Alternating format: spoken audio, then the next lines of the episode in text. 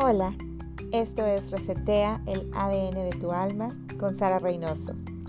Quiero compartir contigo el camino de magia que transformó mi alma. El cielo ya habita en ti. Recupera tu poder, reconoce tu luz, abraza tu alma, que yo te abrazo con la mía.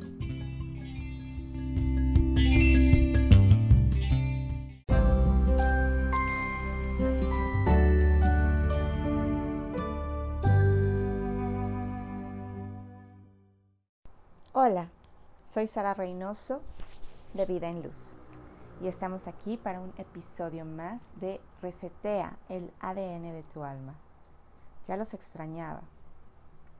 Llevaba varias semanas sin poder grabar un nuevo episodio y de pronto empecé a replantear mis prioridades, mis tiempos y me llevaron a un tema crucial para todos yo te diría que si estás planeando sanar tu vida o sanar una parte de tu vida, te quedes escuchando este capítulo y lo compartas con todas esas personas que sientas que necesitan o están en la búsqueda de sanar su vida.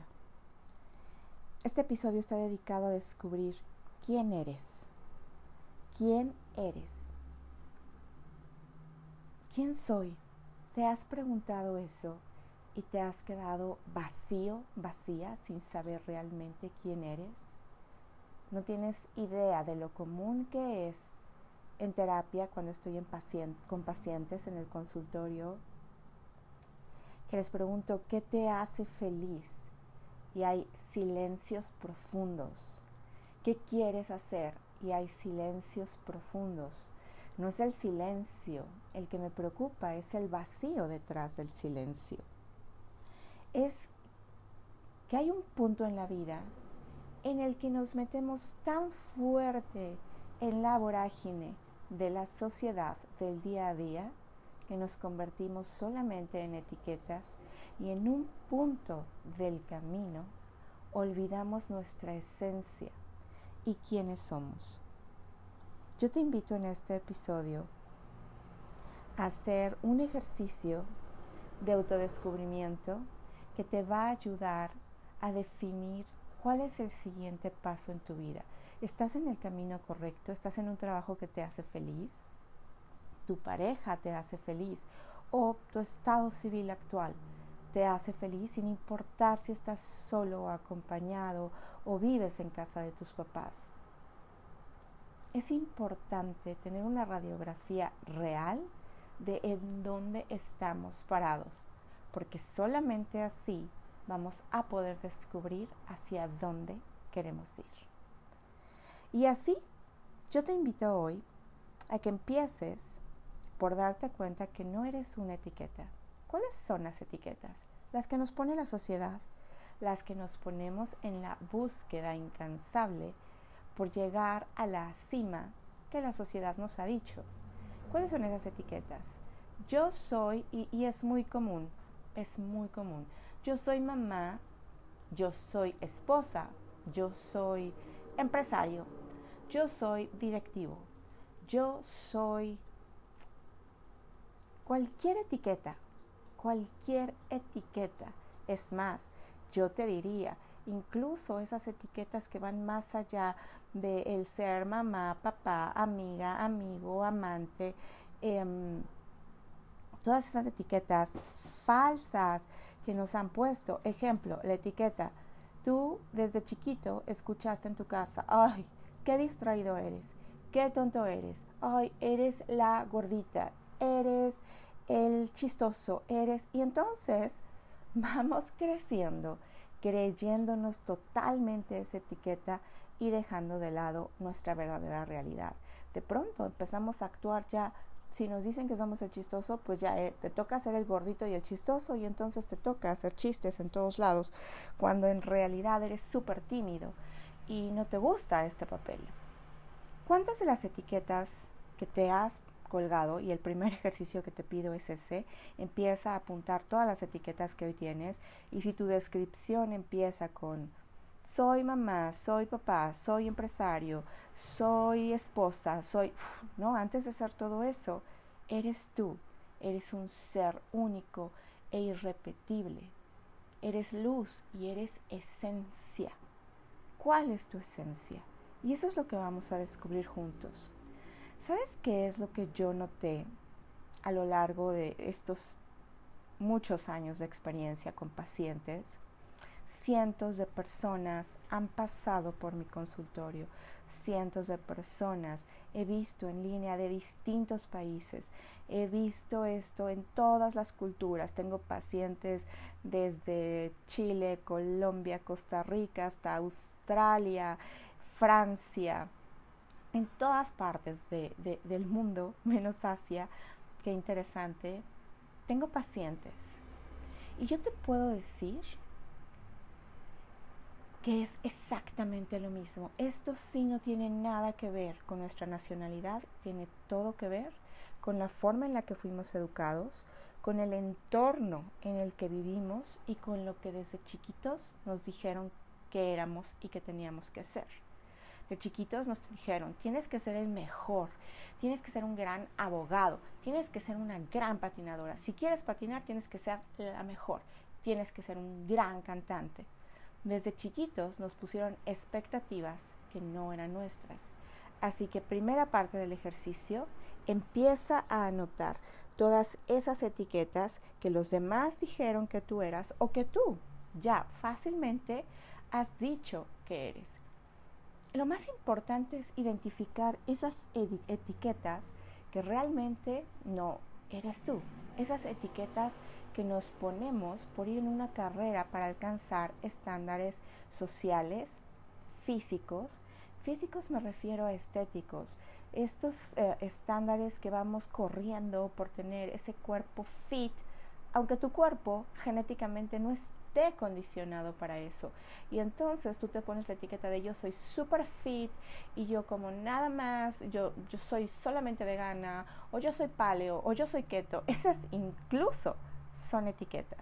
En realidad, todos, y este es material para otro podcast, todos deberíamos de poder comer lo que nuestro cuerpo nos pida. Todo, todo bajo las normas de ver si no estás comiendo compulsivamente, si no hay patrones obsesivos, pero todos deberíamos de ser libres, no solamente de comer, de comer, ser, hablar, vivir, trabajar, libremente en lo que nosotros quisiéramos sin que alguien nos dijera, uff, no, ese no es un buen trabajo, te vas a morir de hambre. Uff, no, no, no, no, no, no es bueno que una niña haga eso. Las niñas, bien, no hacen eso. Y entonces desde ahí empezamos a reprimir nuestros sentimientos. Desde ahí empezamos a reprimir nuestros impulsos, porque una niña bien no hace eso, porque un hombre exitoso no hace eso. Y entonces ahí empieza el problema. Nos vamos adaptando a un molde, a un molde que es único. Y entonces hay gran frustración en el camino, porque no todos pueden llegar a ser el super CEO, empresario y la super fit con el cuerpo perfectamente marcado, hermosa. Y ahí es en donde empiezan los problemas, porque no solamente viene la frustración de lo que no tenemos, o no podemos tener, sino la frustración, y esta es la más grande de todas, de lo que no podemos ser. ¿Y qué pasa si en lugar de pelearnos con lo que no podemos ser, empezamos a conocernos, a reconocernos, a recordar y a ser dignos y orgullosos a aquellos seres que venimos a ser? Te invito a recordar tu esencia. En este mismo podcast, al principio de los capítulos, viene una meditación que se llama Recuerda tu esencia. Te sugiero muchísimo si al final de este episodio quieres ir más profundo en tu descubrimiento sobre ti mismo, haz esta meditación. Ahora, ya hiciste tu estudio de etiquetas, ya lo tienes. Empieza con un plumón rojo o de algún color que, te llame la atención, a marcar todas esas que no vienen de ti. Cuáles vienen de la sociedad, cuáles vienen de tu pareja, cuáles vienen de tu mamá, de tu papá, y quédate solamente con aquellas que sean tuyas. Pero entonces esas las vas a poner al final. Si tú dejaste, por ejemplo, soy mamá, soy amiga, soy amante, esto no te define, estos son roles, roles que tú desempeñas en tu vida. Pero lo que vamos a descubrir ahorita juntos es quién eres realmente detrás de todos esos roles. Los roles se desarrollan por un tiempo, incluso el ser mamá. No puede la vida estar definida en base a ser una mamá o un papá, porque cuando hacemos esto, ojo, mamás, asfixiamos a nuestros hijos. Y tengo también infinidad de hombres en terapia, porque la mamá los sigue asfixiando a sus 40 o 50 años. Y porque ellos me dicen, pero es que ¿cómo le voy a decir que no? Es mi mamá. Así, con profundo amor. Con profundo amor, mamá, te amo, pero esta es mi vida. Mamá, te honro, te venero y te respeto, pero hoy elijo hacer mi vida distinta. Y esto no quiere decir que no te ame, quiere decir que me amo y que voy a empezar a poner límites. Una de las más grandes expresiones del amor es poner límites, así que te invito a empezar a poner límites en tu vida. Vamos a empezar con las preguntas que quiero que te hagas. Vas a tener una gran hoja en blanco o un cuaderno en el que te invito a que vayas apuntando lo siguiente. ¿Qué colores te hacen feliz? Es impresionante cómo desde un color te va a hablar de tu personalidad. Es muy distinta la personalidad de una, de, una mujer que le gusta el rosa a la de una que le gusta el violeta o el verde. Pero empieza, antes de analizar, empieza a apuntar qué colores me gustan, qué colores me hacen feliz, uf, qué colores no me gustan. Puedes hacer una lista, dos columnas, una de todo lo que sí te gusta, si encaja contigo, y todo aquello que dices, esto no, no sé por qué, pero no puedo estar en el mar de noche, por ejemplo. Empecemos con los colores. ¿Qué colores te gustan? ¿Con qué colores te identificas? La siguiente es, ¿qué te hace feliz? ¿Qué te hace sonreír tan solo de pensar en eso? El mar, el sol, el cielo, el olor de un café recién hecho, el pasto mojado, la tierra mojada, el pasto recién cortado, los animales, alguna mascota en particular. ¿Qué te hace feliz? Descansar, bailar, ayudar a los demás. Hay una infinidad de cosas que pueden hacernos felices y que no necesariamente es comprar o estar con alguien. Ojo, aquí es bien importante que todo lo que apuntemos tratemos de que sea enfocado en nosotros mismos. Porque si tú pones, ¿qué te hace feliz? Mi pareja, puff, ¿y qué va a pasar si la pareja se va? El mundo se viene abajo. ¿Qué te hace feliz? Tus hijos. ¿Y qué va a pasar cuando los hijos crezcan y hagan su vida? Es bien importante que aquello que te haga feliz sea algo que tú puedas preservar por ti mismo. Por lo tanto, te sugiero que tampoco sean posesiones materiales. Porque si está súper lindo ser feliz con una casa impresionante, pero ¿qué pasa si un día estás en un cuarto simple? Hay que aprender a dar gracias y a ser felices también con eso. Entonces procuremos que esos factores que pongas de felicidad no provengan de otras personas ni de posesiones materiales. Ahí le estarás dando un vuelco radical a tu vida y empezarás a descubrir realmente cómo ser feliz. No solamente cuál es tu esencia, sino qué te hace feliz y cómo ser feliz. Lo siguiente me lleva a qué personas te hacen felices, te hacen sentir feliz. Y aquí sí, es, es distinta a la otra que te haga feliz una persona a con qué personas me siento bien, con qué personas me siento motivado, entendido, apapachado, sostenido y con qué personas definitivamente no tolero estar. Aquí es bien importante ser brutalmente honestos porque aparte a veces las personas con las que no toleramos estar son nuestros seres más allegados. Ahí yo me iría a la siguiente pregunta. Si no lo tolero, ¿qué tengo que perdonarle? ¿A quién tengo que perdonar? Todas esas personas que no toleras, te informo, no van a cambiar. No. A menos que tengan la convicción propia. pero no porque tú se los hagas entender o les pagues ocho terapias o los regales 20 libros de autoconocimiento y superación personal. Si ellos por sí mismos no quieren cambiar, la transformación no se lleva a cabo. Así que ya que identificaste tus personas positivas, tus personas que te hacen sonreír, tus personas que son bálsamo para el alma, esas personas con las que te ríes, que no esperan nada de ti, que te hacen sentir cómodo, cómoda, por favor, guárdalas y atesóralas en tu vida. Yo tengo un grupo de amigas que dejé de ver por muchos años, por orgullo, por malos entendidos, y que de pronto ahora que trabajé en mí, en perdonar, en entender, me doy cuenta que son un gran tesoro en mi vida, porque son esas personas con las que te puedes olvidar de todo. Hay cero expectativas sobre ti y simplemente eres feliz. Esas personas, atesóralas, atesóralas por favor en tu corazón, guárdalas. Esos sí son tesoros preciados. Y todas las personas que pusiste en la lista de no tolero, no importa si es mamá, si es papá, si es tu pareja, si es tu hermano o tu hermana, se puede trabajar el perdón. Se puede trabajar con las relaciones hasta que lleguemos a un punto de entendimiento y aceptación en el que no solamente podemos convivir en paz, sino podemos llegar a amarnos. Así que haz esas dos listas, es parte del proceso.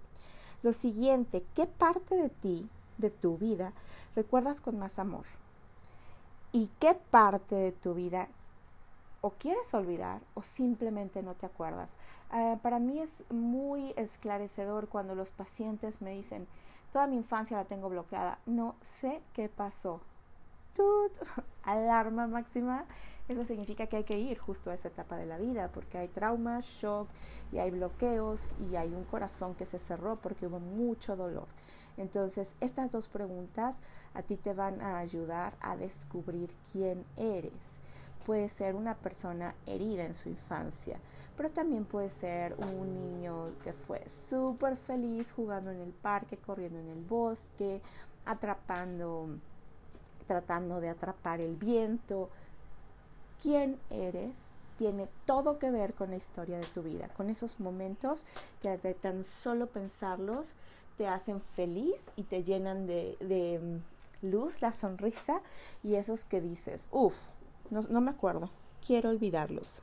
Esto te va a ayudar muchísimo no solamente a saber quién eres, sino a hacer un mapa de las zonas de tu vida que necesitan ser sanadas. ¿Cuáles son tus animales favoritos? ¿A quiénes admiras?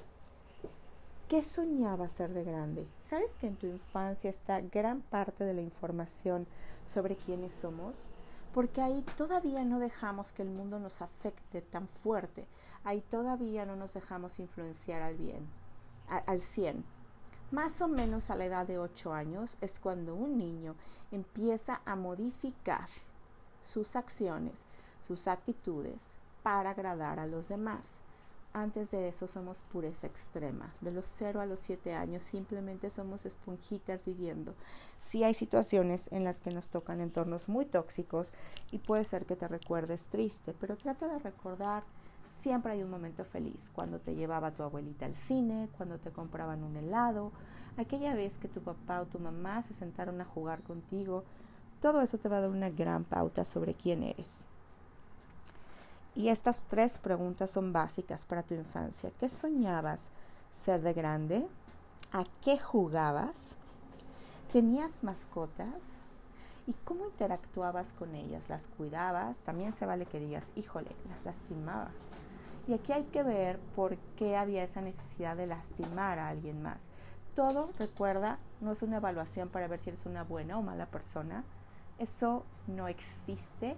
Eso me explicaban los ángeles y los maestros ascendidos una vez que pregunté, porque me decían, ¿por qué hay buenas personas y malas personas? Y los seres de luz me decían, esos estándares los inventaron ustedes humanos. Para nosotros todas son almas y nosotros jamás los etiquetamos ni los evaluamos. Nosotros aquí estamos simplemente para amarlos y ayudarlos a ser cada vez más contentos, más en aceptación, más felices con ustedes mismos. En realidad lo que necesitamos aprender es amarnos y aceptarnos absolutamente todos. Entonces, no pongas tú, cuando estés haciendo este ejercicio, juicio, cero. Quítale la connotación de bueno y malo. Lo que hayas hecho, ¿no? Incluso si desde tu perspectiva de hoy, de tu adulto hoy, es malo, es parte de ti y es algo que necesitas evaluar y contemplar dentro de tu personalidad. Ahora algo bien ah, revelador. ¿Cómo te describiría tu mamá? Y si puedes, pídeles. Pídeles a mamá, a papá, a tus hermanos y a tres mejores amigos que te describan. Eh, esto me encantó porque hace poco hablaba con una prima y me decía, no recuerdo quién soy. Y me puse a pensar en qué momento me perdí. Y me di cuenta que me perdí desde antes de casarme por primera vez. Y eso fue cuando era bien, bien chiquita. Entonces me encantó que me dijo, contacté a mis amigos de esa época y les pregunté cómo era. Y toda la información que esas personas te den sobre ti puede ser sumamente reveladora.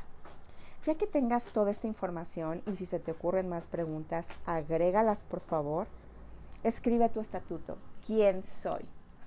Soy Puedes poner el sexo, que también es una etiqueta, pero ok, puedes ponerlo porque quiere decir que veniste en esta vida a exacerbar el divino femenino si eres mujer o a reconciliarte con el divino masculino si eres hombre, pero también yo te diría más que sexos somos almas y esa es otra respuesta a algún paciente que en algún momento me preguntó, Sara, ¿qué opina Dios sobre el que dos personas del mismo sexo se enamoren? La respuesta fue simple, llana y tácita del universo. Dios no ve sexos, Dios ve almas que se aman y eso es lo único que importa. Qué lindo. En fin, vas a hacer tu estatuto. Con toda esta información vas a hacer tu estatuto poniendo todo lo que investigaste, recordaste, recapitulaste de ti. Algo que también me gustaría que agregaras es, ¿qué te gustaría cambiar en el mundo? ¿Qué te gustaría hacer distinto que los dirigentes no están viendo? A lo mejor lo puedes llevar a cabo, pero si no, esto simplemente te va a dar una noción, una idea de cuál es tu misión de vida y hacia dónde puedes encaminarte. Todos, todos desde nuestra trinchera, desde nuestro pequeño o gran espacio, podemos contribuir en algo a la sociedad y a la tierra. Por eso es tan importante que te conozcas a ti mismo y que tengas claro hacia dónde deseas avanzar. Ya teniendo todo este estatuto, va a haber tres, tres puntos que yo considero básicos en la sanación. Uno es heal yourself, sánate a ti mismo. El segundo, love yourself, ámate, Ámate como ese ser único, maravilloso e irrepetible que eres. Ámate fuerte y profundamente. Y el tercero, ya que sanaste, ya que te aprendiste a amar, love everyone. Ama a todos. Ama y acepta a cada ser sobre la tierra si tú llevas a cabo estos tres pasos y tienes claro quién eres y qué veniste a hacer por la tierra, créeme, tienes todo para comenzar a cambiar tu vida. Y si comienzas a cambiar tu vida, créeme, sin darte cuenta, comienzas a cambiar la de los demás. Comienzas a impactar la vida de los demás. Haz la meditación de recuerda tu esencia. No pongas juicios, no pongas etiquetas. Todo lo que descubras es un mapa hacia tu sanación. En mi cuenta de Instagram, vida en luz-mx, te invito a que me sigas. Tengo muchísimos protocolos de sanación. Dependiendo de lo que descubras en tu lista, ahí puedes encontrar sanaciones de la infancia, reconciliarte con mamá, con papá, vidas pasadas, lo que sea que descubras que eres tú, puedes sanarlo tú mismo. Si tienes la posibilidad del regalo que puedes darte de pagar una terapia, hazlo. Ir a terapia es de los mejores regalos que nos podemos dar, no solo por la ayuda que recibimos, sino porque siempre el hablar out loud nuestros problemas nos ayuda a resolverlos y a verlos desde una perspectiva distinta.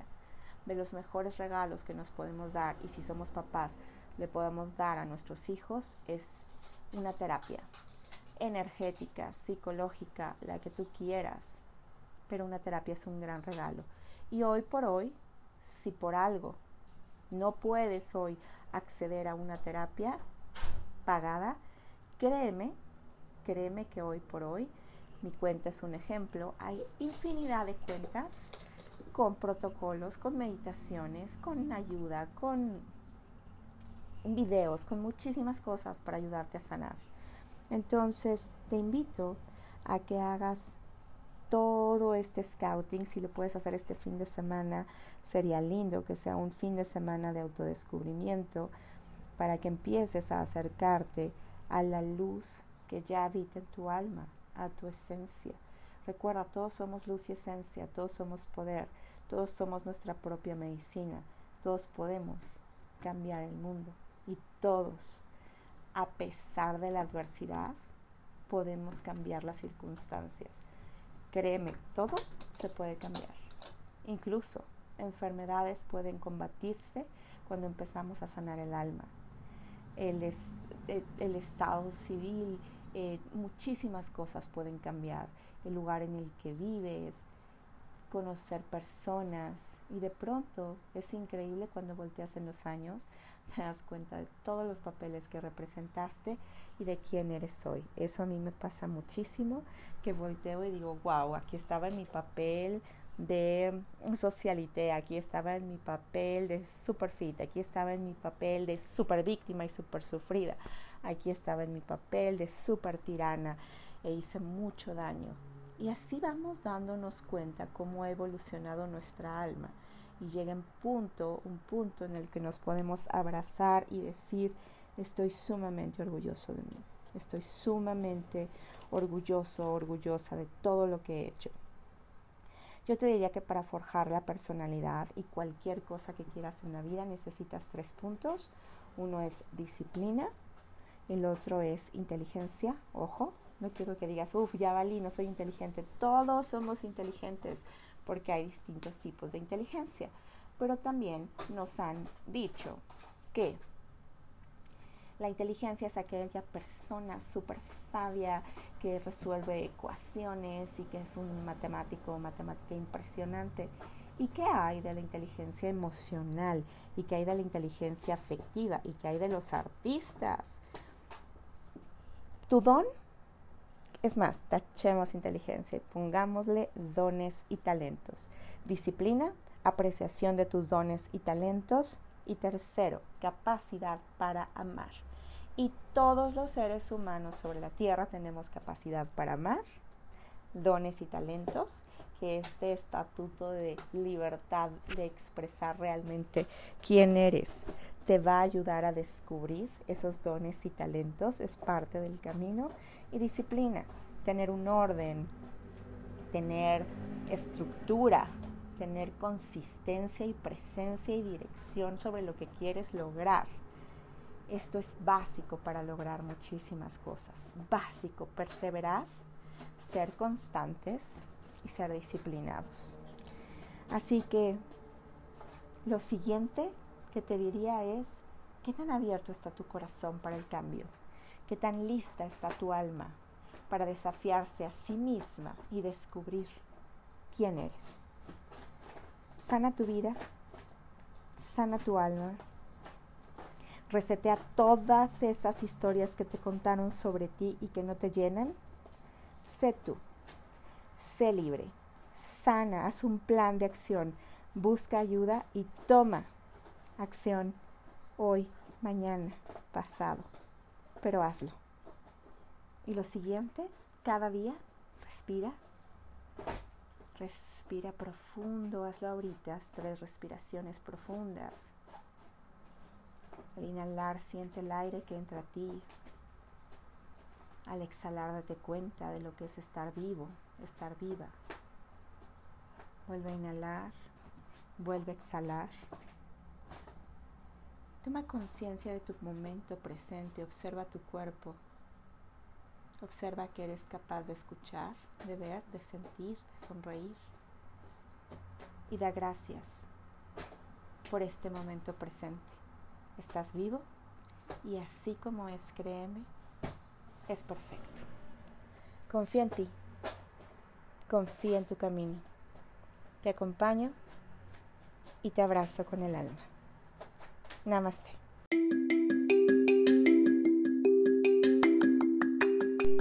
Gracias. Te veo en el próximo episodio.